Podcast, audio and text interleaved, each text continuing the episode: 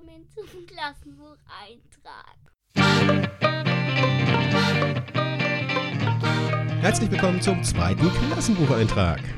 Es hat mir solchen Spaß gemacht, den letzten Podcast aufzunehmen, dass ich mir einfach dachte, okay, komm, legen wir gleich einen nach. Deswegen jetzt innerhalb von zwei Tagen gleich der nächste.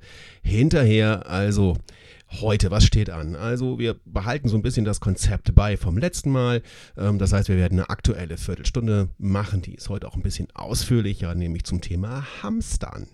Dafür gibt es denn aus diesem aus der aktuellen Viertelstunde auch gleich ein paar Arbeitsaufträge für meine Schülerinnen und Schüler, die Sie natürlich wieder auf der Website der Schule finden. Dann beschäftigen wir uns mit den neu eingestellten Materialien auf der Website der Schule. Ähm, und die werde ich ein bisschen erläutern. Da geht es heute vor allen Dingen dann nochmal um Ethik und um Arbeitslehre. Das heißt, was ist da zu beachten? Was muss da gemacht werden? Dann ist mir aufgefallen, dass ich beim letzten Mal etwas ganz, ganz, ganz Wichtiges vergessen habe. Ich hatte die letzten Tage Kontakt mit Leuten, die in relativ schwierigen Arbeitsverhältnissen sind. Das heißt, die nur bezahlt werden, wenn sie auch dann wirklich arbeiten können. Honorarkräfte zum Beispiel. Dann aber auch zum Beispiel Musiklehrer, freie Musiklehrer, ähm, die ähm, das Geld wirklich nur bekommen, wenn der Unterricht stattfindet. Nachhilfelehrer und Lehrerinnen, ganz wichtig. Auch dort ist es natürlich so, ähm, dass dann, wenn kein Unterricht stattfindet, fließt kein Geld. Ähm, deswegen mein Anliegen an alle. Man sollte doch versuchen, da irgendwie vernünftige Lösungen zu finden. Es kann ja nicht wahr sein, dass dann plötzlich jemand von, von, von 100 auf 0 fällt und plötzlich vor innerhalb von wenigen Tagen oder Wochen vor dem finanziellen Ruin steht. Das heißt, dass diejenigen, die die finanziellen Möglichkeiten noch haben, versuchen, diese Leute auch noch weiterhin zu unterstützen und da andere Wege zu finden. Ich habe jetzt zum Beispiel mit äh, einem Freund und mit Kollegen Zoom ausprobiert. Das ist eine super Möglichkeit, ähm, ganz unkompliziert herunterzuladen, ausprobieren, Videokonferenzen zu machen. Natürlich Skype geht auch wunderbar und ich glaube, Nachhilfe und diese Dinge können da auch wunderbar drüber laufen, eventuell auch Musikunterricht. Ich habe da bestimmt jetzt noch Berufsgruppen vergessen und das tut mir natürlich auch leid. Das heißt, ähm, alle, wenn euch da noch was einfällt, dann erwähne ich die auch gern beim nächsten Mal. Vielleicht fällt mir auch noch was ein oder fallen mir weitere Berufsgruppen ein, bei denen das im Moment sehr prekär ist und sehr schwierig ist. Ähm, ich glaube, es ist die Zeit, dass man da wirklich aufeinander aufpasst und da unkonventionelle Wege geht. Sonst ähm, funktioniert das einfach nicht. Ähm, es kann ja nicht sein, dass wir einfach Leute fallen lassen oder dass da einfach Leute dann den Bach runtergehen, nur wegen so einem scheiß Virus. Das kann ja nicht wahr sein. Beschäftigen wir uns doch heute mal mit einem Begriff, der im Moment in aller Munde ist, nämlich mit dem Begriff des Hamsterns. Dafür muss man sich natürlich zuerst mal mit diesen kleinen possierlichen Tierchen beschäftigen, nämlich mit den Hamstern. Also, ähm, ich hatte selber zwei. Der eine hieß Rodriguez, der andere hieß Dr. Sommer. Beides waren Ausbrecherkönige. Das heißt, die sind immer abgehauen, die waren überall zu finden, bloß nicht da, wo sie eigentlich hingehört haben. Nun, der am häufigsten zu Hause gehaltene Hamster, das ist der Goldhamster. Der Goldhamster stammt ursprünglich aus dem syrisch-türkischen Grenzgebiet und hatte einen relativ kleinen Verbreitungsraum. Die ersten gefangenen Hamster, das war in den 30er Jahren, die wurden als Versuchstiere an der Universität Jerusalem gehalten. Oh Gott, die ärmsten. Von denen stammen übrigens auch die allermeisten Hamster ab, die wir immer noch zu Hause haben. Das heißt, Oma und Opa waren irgendwann mal in Jerusalem Versuchstiere oder sind Nachkommen dieser Versuchstiere. Nun aber, warum eigentlich der Begriff des Hamsterns? Naja, also der, der Hamster ist ja ein relativ kleines Tier, legt aber relativ große Vorräte an, um über den Winter zu kommen. So ist es zum Beispiel üblich, dass in, ähm, auf abgeernteten Feldern, wo es Hamsterbauer gibt, dass dort äh, die Menschen früher tatsächlich nach den Höhlen Höhlen des Hamsters gesucht haben, weil da teilweise mehrere hundert Gramm Getreide gehortet waren und das ein wirklich lohnender Fund war, um dann quasi selber noch die eigenen menschlichen Vorräte für den Winter noch aufzubessern. In Deutschland gibt es nur den Feldhamster, der hier heimisch ist und der steht unter besonderem Schutz. Grundsätzlich ist das Hamstern ein relativ normales menschliches Phänomen. Das heißt, man will versuchen, ähm, über einen Zeitraum, wo eventuell die Nahrung knapp ist, äh, rüberzukommen mit angelegten Vorräten. Das machen die Menschen jetzt ungefähr, seitdem sie sesshaft wurden. Äh, das war ungefähr um 10.000, 9.500 vor Christi Geburt. Vorher machte Hamstern noch keinen richtigen Sinn, weil man die Sachen, die man ähm, fand oder die man gejagt hatte, möglichst schnell ähm, aufaß, verbrauchte, ähm, weil es natürlich keine Aufbewahrungsmöglichkeiten gab und weil man auch mobil war und immer den ähm, Nahrungsquellen sozusagen nachgezogen ist. Deswegen hat es wenig Sinn gemacht, da viel mitzuschleppen ähm, und so weiter. Und das Fleisch wurde natürlich auch schlecht ähm, und andere Nahrungsmittel wurden natürlich auch schlecht. Die Menschen lebten also wortwörtlich von der Hand in den Mund. Und wenn man nichts fand, nichts jagte, dann litt man Hunger. Tatsächlich zeigen archäologische Funde und Untersuchungen, dass ähm, Zeiten des Hungers regelmäßig vorkamen.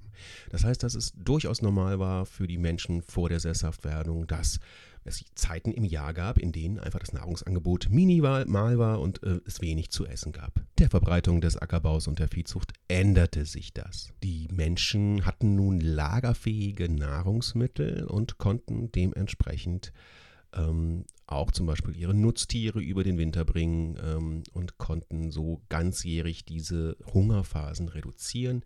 Es ist also fest in uns verankert, Vorräte anzulegen und es war sozusagen auch überlebenswichtig, ja notwendig, dass man dies tat. Und auf die ganze Menschheitsgeschichte bezogen ist es quasi auch erst gestern gewesen, dass wir damit aufhören konnten. Eine gute Vorratshaltung war für unsere Großeltern noch vollkommen normal und selbstverständlich. So viele Produkte wie möglich wurden selbst erzeugt und angebaut. Ab den 50er Jahren des vergangenen Jahrhunderts mit zunehmendem Wohlstand war es zunehmend unnötig, äh, Vorräte anzulegen. Mit dem zunehmenden Grad der Globalisierung wurden auch exotische Produkte immer verfügbarer und dementsprechend war es dann auch gar nicht mehr, es ist heute selbstverständlich, wir gehen in den Supermarkt, wir haben Bananen, wir haben Südfrüchte, wir haben alles da, was wir so, was wir wollen, was wir brauchen und müssen uns keinerlei Gedanken darüber machen, wie wir morgen was zu essen auf den Tisch kriegen. Nun hamstern aber nicht nur einzelne Menschen, sondern auch ganze Staaten. Ja, wie ist denn das? Warum hamstert denn ein Staat? Auch der Staat versucht für Krisenzeiten vorzusorgen. Ähm, das war gerade zu Zeiten des Kalten Krieges besonders wichtig, weil immer diese Gefahr da war des Konfliktes zwischen Ost und West. Da wurden große Vorräte angelegt. Und seitdem gibt es die sogenannte zivile Notfallreserve des Bundes. Diese besteht zum Beispiel aus 800.000 Tonnen Lebensmittel, also ungefähr 10 Kilo pro Bundesbürger. Gelagert und verteilt sind sie auf 150 Standorte in ganz Deutschland. Aber der Staat hamstert nicht nur Nahrungsmittel. Er hamstert auch Erdöl und Erdölprodukte. Insgesamt ungefähr 25 Millionen Tonnen. Das soll im Krisenfall den Bedarf Deutschlands für ungefähr 90 Tage decken. Wo hebt man das auf? Hat ja nicht jeder jetzt ein Ölfass zu Hause stehen.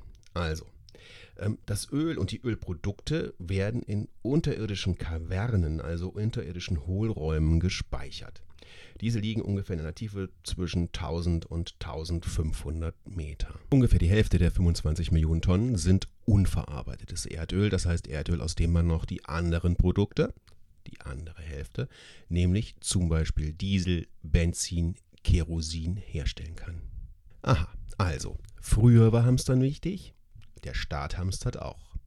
Wie sieht's denn heute aus? Im Normalfall haben wir alles immer verfügbar.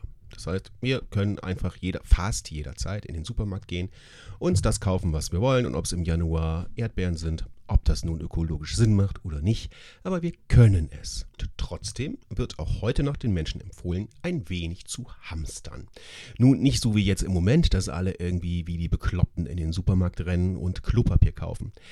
Warum die nun ausgerechnet Klopapier kaufen und Torten, das sei mal ganz dahingestellt. Die Frage bleibt auch, äh, ob jemand wirklich vorhat, irgendwie äh, zwei Monate nur Nudeln zu essen. Äh, weil wenn man ja im Moment vor so einem Supermarktregal steht, stellt man ja fest, okay, neben den Nudeln äh, gibt es dann noch die Klöße, die stehen dann noch in ausreichender Anzahl. Ja, also ich würde ja zur Abwechslung vielleicht mal ein Päckchen von dem, ein Päckchen von dem, also so Kohlehydrate-Mix sozusagen. Ähm, ähm, also ich, ich glaube, in vielen Familien wird es die nächsten zwei Jahre nur Nudeln geben. Das, das führt zu Mangelerscheinungen. Trotzdem zurück zum sinnvollen Hamstern. Also, was macht Sinn? Also, die Bundesregierung sagt ganz klar, es macht Sinn, für zehn Tage Vorräte zu Hause zu haben. Nun fragt man sich natürlich, für was? Für die Zombie-Apokalypse? Nein, weil die essen ja bekanntermaßen keine Nudeln, sondern man denkt eher an Naturkatastrophen oder zum Beispiel auch ähm, großflächige Stromausfälle und mittlerweile Gott sei Dank weniger auch an kriegerische Handlungen. Natürlich macht solch ein Vorrat auch im Moment Sinn. Das heißt, wir wollen ja alle jetzt nicht irgendwie jeden Tag dreimal einkaufen gehen. Das heißt, es reicht durchaus, also bei uns ist es auf jeden Fall hier so, wir regeln das so, wir sagen, okay, wenn wir eins, eins, zweimal die Woche einkaufen gehen, ist das vollkommen ausreichend, weil jedes Mal einkaufen ist natürlich auch ein Risiko, sich anzustecken. Also ist es natürlich auch gut, dass man in solchen Pandemiefällen äh, für zehn Tage Lebensmittel zu Hause hat. Und das Einkaufen ist im Moment auch wirklich nicht so richtig schön. Ja, also so mit diesen abgesperrten Kassen, mit den Abstandshaltern, mit dem nur so und so viele dürfen in den Laden. Also so ist das hier bei uns auf jeden Fall und das ist natürlich auch ziemlich ätzend. Das äh, macht keinen richtigen Spaß, ist kein besonders schönes Einkaufserlebnis. Dazu auch noch eine persönliche Anmerkung. Also es kann doch nicht wahr sein, dass das Mehl und die Trockenhefe alle ist. Nie im Leben ich glaube, manche Leute haben sich Mehl gekauft, die haben ihr ganzes Leben noch kein Brot und keinen Kuchen gebacken. Und darunter müssen dann die Leute leiden, die regelmäßig backen. Ja, also bei uns, wir backen ein, zweimal die Woche Kuchen. So, jetzt kann man kein Mehl. Ja, ähm, und auch keine Hefe. Frischhefe wollen wir ja gar nicht von reden, gibt es ja gar nicht mehr. Äh, Trockenhefe wahnsinnig schwer zu finden. Kann ja wohl nicht wahr sein. Ich frage mich, ich glaube, in drei, vier Wochen schmeißen dann die ganzen Leute ihr Mehl weg, weil sie irgendwelche Mehlwürmer haben oder sowas ähm, weil sie gar nichts damit anfangen können. Also versprochen, wenn die ganze Chose hier rum ist, dann backen wir in der Schulküche erstmal eine Woche nur Mehl weg. Ja, also wir backen. Brot, Brötchen, Kuchen, alles weg. Muss alles weg, bevor das ganze Mehl schlecht wird. Geht ja gar nicht. Also ähm, schon mal Vorwarnung an die ganze Schulgemeinde. Also eine Woche wird nur gebacken. Ja, kann ja nicht sein, dass das Zeug weggeschmissen wird nachher. Wäre ja eine Schande. Unterricht und Material. Ich fange da mal an mit den Ethikern im Jahrgang 9 und im Jahrgang 10, weil ihr habt nämlich den gleichen Arbeitsauftrag. Und zwar ist der zum Thema Fake News. Ihr sollt mindestens drei Beispiele für Fake News nennen, welche über das Coronavirus im Internet kursieren. Und glaubt mir eins, das ist im Moment keine Kunst. Also ich glaube, man würde es auch vielleicht fast auf 30 schaffen, wenn man gut sucht. Äh, und diese bitte beschreiben. Sucht euch doch mal die drei hm, für euch besten aus oder vielleicht auch skurrilsten oder verrücktesten oder abgefahrensten oder was auch immer. Dann nennt ihr bitte mindestens zwei Internetseiten, zwei Quellen, auf denen man sich dann seriös über das Coronavirus informieren kann.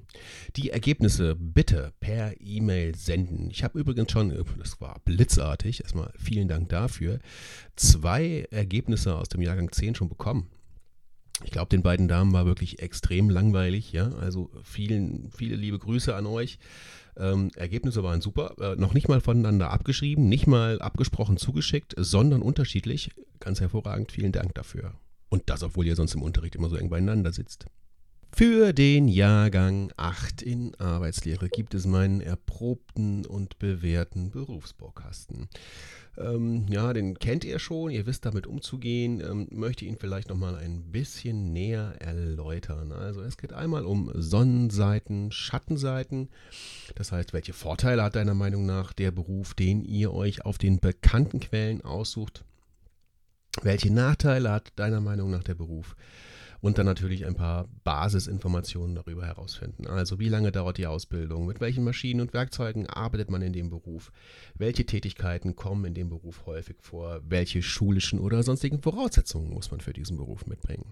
Das ist jetzt eine Aufgabe, die ihr schon zu gewissen ähm, Themenfeldern erledigt habt, ähm, ist immer wieder zwischendurch wichtig, ist glaube ich jetzt eine ganz schöne Sache, weil man die auch gerne mal einfach mal zwischen vielleicht so eine eher arbeitsplattlastige Geschichte klemmen kann. Das heißt, dass man, das ist eine Internetrecherche, die man auch ein bisschen ausgestalten kann, ähm, wo man sich dann auch etwas aussuchen kann, mit welchem Schwerpunkt man sich da beschäftigen möchte. Für die 9c habe ich die Bearbeitungszeit für das frei gewählte Projekt zum Ersten Weltkrieg, zum Thema, einem thematischen Schwerpunkt auf vielfachen Wunsch hin verlängert. Also es müssen wohl Wahnsinnsprojekte werden. Ich bin wahnsinnig gespannt, weil es muss der Hammer sein, an was ihr da arbeitet, wenn ihr da noch mehr Zeit für braucht. Somit ist der Arbeitsauftrag für die Primana in Uniform von Erich Kästner aufgeschoben, aber nicht aufgehoben. Das heißt, er wird dann spätestens am, denke ich, Donnerstag ähm, online sein. Ich möchte hier an der Stelle auch nochmal die Gelegenheit nutzen, um das Gedicht auch nochmal vorzustellen. Zum Hintergrund. Ähm, Erich Kästner selbst ähm, musste als 18-Jähriger im Kriegsjahr, im vierten Kriegsjahr 1918, noch an die Front. Seine ähm, vorherigen Erlebnisse als Primaner an einem Gymnasium hat er in diesem Gedicht verarbeitet. Das macht es umso beeindruckender. Er hat wohl dann im Ersten Weltkrieg selbst nie an direkten Kampfhandlungen teilgenommen. Trotzdem haben ihn seine Erfahrungen nachhaltig beeindruckt und haben sein äh, pazifistisches Weltbild ähm, doch stark geprägt und auch seine Haltung zu äh, Obrigkeit, Militär und Staat. Und das führte schließlich auch dazu, dass 1933 am 19. Mai auch hier in Kassel auf dem Friedrichsplatz seine Bücher gebrannt haben. Aber genug der Worte, hier ist er, Primaner in Uniform von Erich Kästner. Der Rektor trat zum Abendbrot bekümmert in den Saal. Der Klassenbruder Kern sei tot. Das war das erste Mal. Wir saßen bis zur Nacht im Park und dachten lange nach. Kurt Kern, gefallen bei Langemark, saß zwischen uns und sprach. Dann lasen wir wieder Daudet und Vergil und wurden zu Ostern versetzt. Dann sagte man uns, dass Heimbold fiel und Rochlitz sei schwer verletzt. Herr Rektor Jobst war Theolog für Gott und Vaterland, und jedem, der in den Weltkrieg zog, gab er zuvor die Hand. Kerns Mutter machte ihm Besuch, sie ging vor Kummer krumm und weinte in ihr Taschentuch vorm Lehrerkollegium. Der Rochlitz starb im Lazarett, und wir begruben ihn dann. Im Klassenzimmer hing ein Brett, mit den Namen der Toten dran. Wir saßen oft im Park am Zaun, nie wurde mehr gespaßt. Inzwischen fiel der kleine Braun und Kossmann wurde vergast. Der Rektor dankte Gott pro Sieg, die Lehrer trieben Latein. Wir hatten Angst vor diesem Krieg, und dann zog man uns ein. Wir hatten Angst und hofften gar, es spräche einer Halt. Wir waren damals 18 Jahr, und das ist nicht sehr alt. Wir dachten an Rochlitz, Braun und Kern. Der Rektor wünschte uns Glück und blieb mit Gott und den anderen Herren gefasst in der Heimat zurück. Ich persönlich finde, umso mehr man sich mit Kästner beschäftigt, umso aktueller wird er. Das heißt auch, wer da mal Lust drauf hat, gerne einfach mal äh, wieder vielleicht das ein oder andere Buch zur Hand nehmen, aber natürlich auch einfach mal vielleicht nach den Zitaten gucken. Das ist schon teilweise ganz erhellend, was man da so findet. Findet man auf schönen Aphorismenseiten im Internet. Ein paar Kästner-Zitate kann man immer ein bisschen mit klugscheißen. Kann nichts schaden in diesem Sinne. Es gibt nichts Gutes, außer man tut es. Möchte ich mich für den Moment von allen verabschieden. Ähm, was ich auch nicht gemacht habe am Anfang ist mal so zu sagen, wie war eigentlich so das Feedback.